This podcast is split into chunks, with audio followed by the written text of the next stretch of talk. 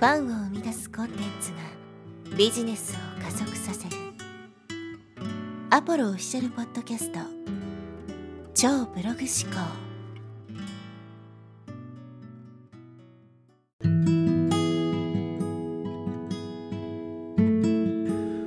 はい、えー、こんにちは、アポロです。今日のテーマはですね、こんなポッドキャストは絶対に聞いてはいけないという話をしていきたいと思います。具体的にですね、このチャンネルが良くないですよとかそういう話ではなくて、こういう特徴があるポッドキャストは聞かない方がいいですよっていう話になります。まあ、ポッドキャストだけに限らず、ブログとか YouTube とか SNS とかそういうものにも共通して言えるんですけど、まあ、一応ですね、ポッドキャストという媒体で、まあ、情報発信してますし、特にこのポッドキャストっていうのは音声の媒体なので、文章とかね、そういうものよりも自分に及ぼす影響が大きいですから、まあ、タイトルにはですね、ポッドキャストというまあ、キーワードを入れて、えー、まあ、お話しさせていただくという形になります。で、まず最初にですね、お伝えしておきたいのが、言葉にはエネルギーがあるっていうことなんですね。これは、まあ、あの引き寄せの法則とかそういうものを学んでいる人はすごくよくわかると思うんですけど、言葉っていうのはエネルギーを持ってるんですよ。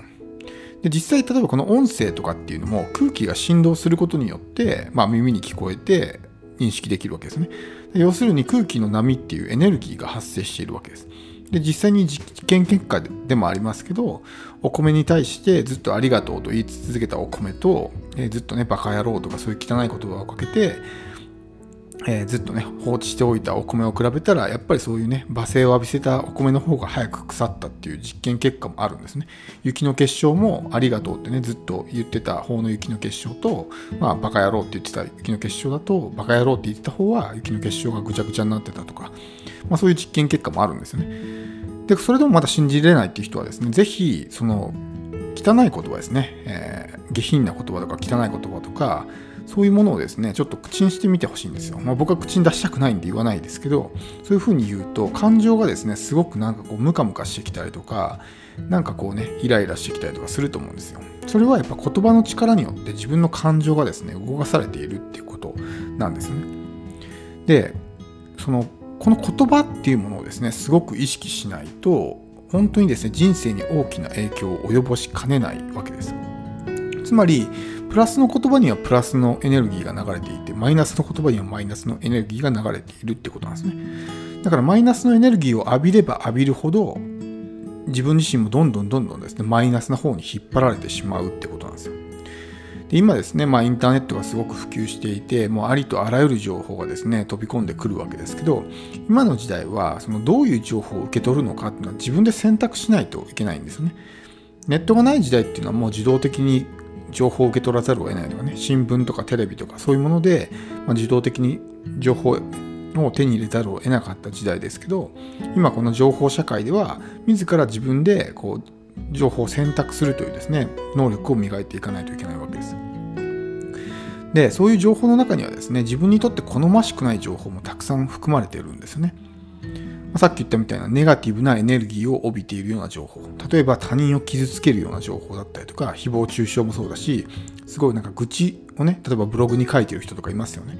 そういうものを見るだけでもそういうものがですね自分に入ってくるんですよ。潜在意識の中に。でその潜在意識に入ってくることによってそれが潜在意識を汚染していくんですね。これはもちろんそのネガティブなそういう愚痴とか文句とかね、えー、誹謗中傷とかそういうものだけじゃなくて例えば凶悪な事件のニュースを見たとかそういうものもですね潜在意識の中に蓄積されていくんですよ。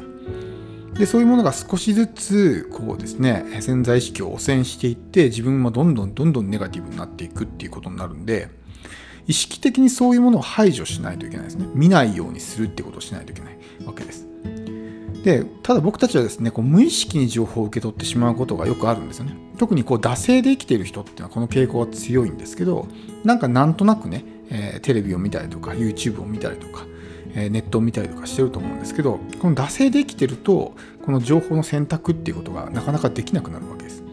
なんとなく開いた、えー、その動画とかをねずっと見てしまうこととかってあると思うんですけどそういうものも気をつけないとすごくネガティブなですね情報発信をしている人の動画を見てしまうとそれだけで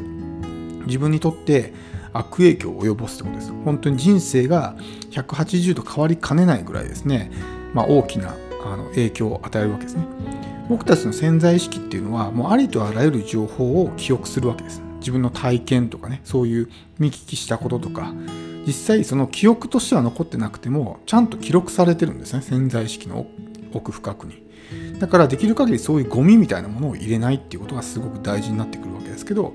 やっぱりどうしてもですねそういうネガティブな情報発信をしている人っていうのはいるんですよね。例えばすごくこうゴシップ的なことを情報発信してる人っていますよね。なんかその物申す系 YouTuber とかっているじゃないですか。他人の上げ足を取って、まあ、アクセスを稼ぐみたいなね戦略でやってる人とかっていると思うんですけどあれなんかまさにそのネガティブな情報発信ですよね。やっぱり他人のこう何て言うんですかねこう不幸というかそういうのが好きな人間っていうのはね人間って基本的にそういう生き物だからそういう話に喜んでね集まってきたりするんですけどそういう情報を聞くことによって自分自身もそういうネガティブなエネルギーを浴びてしまうことになるわけです。でそういうですね、まあ、誹謗中傷とか他人の上げ足取りとかが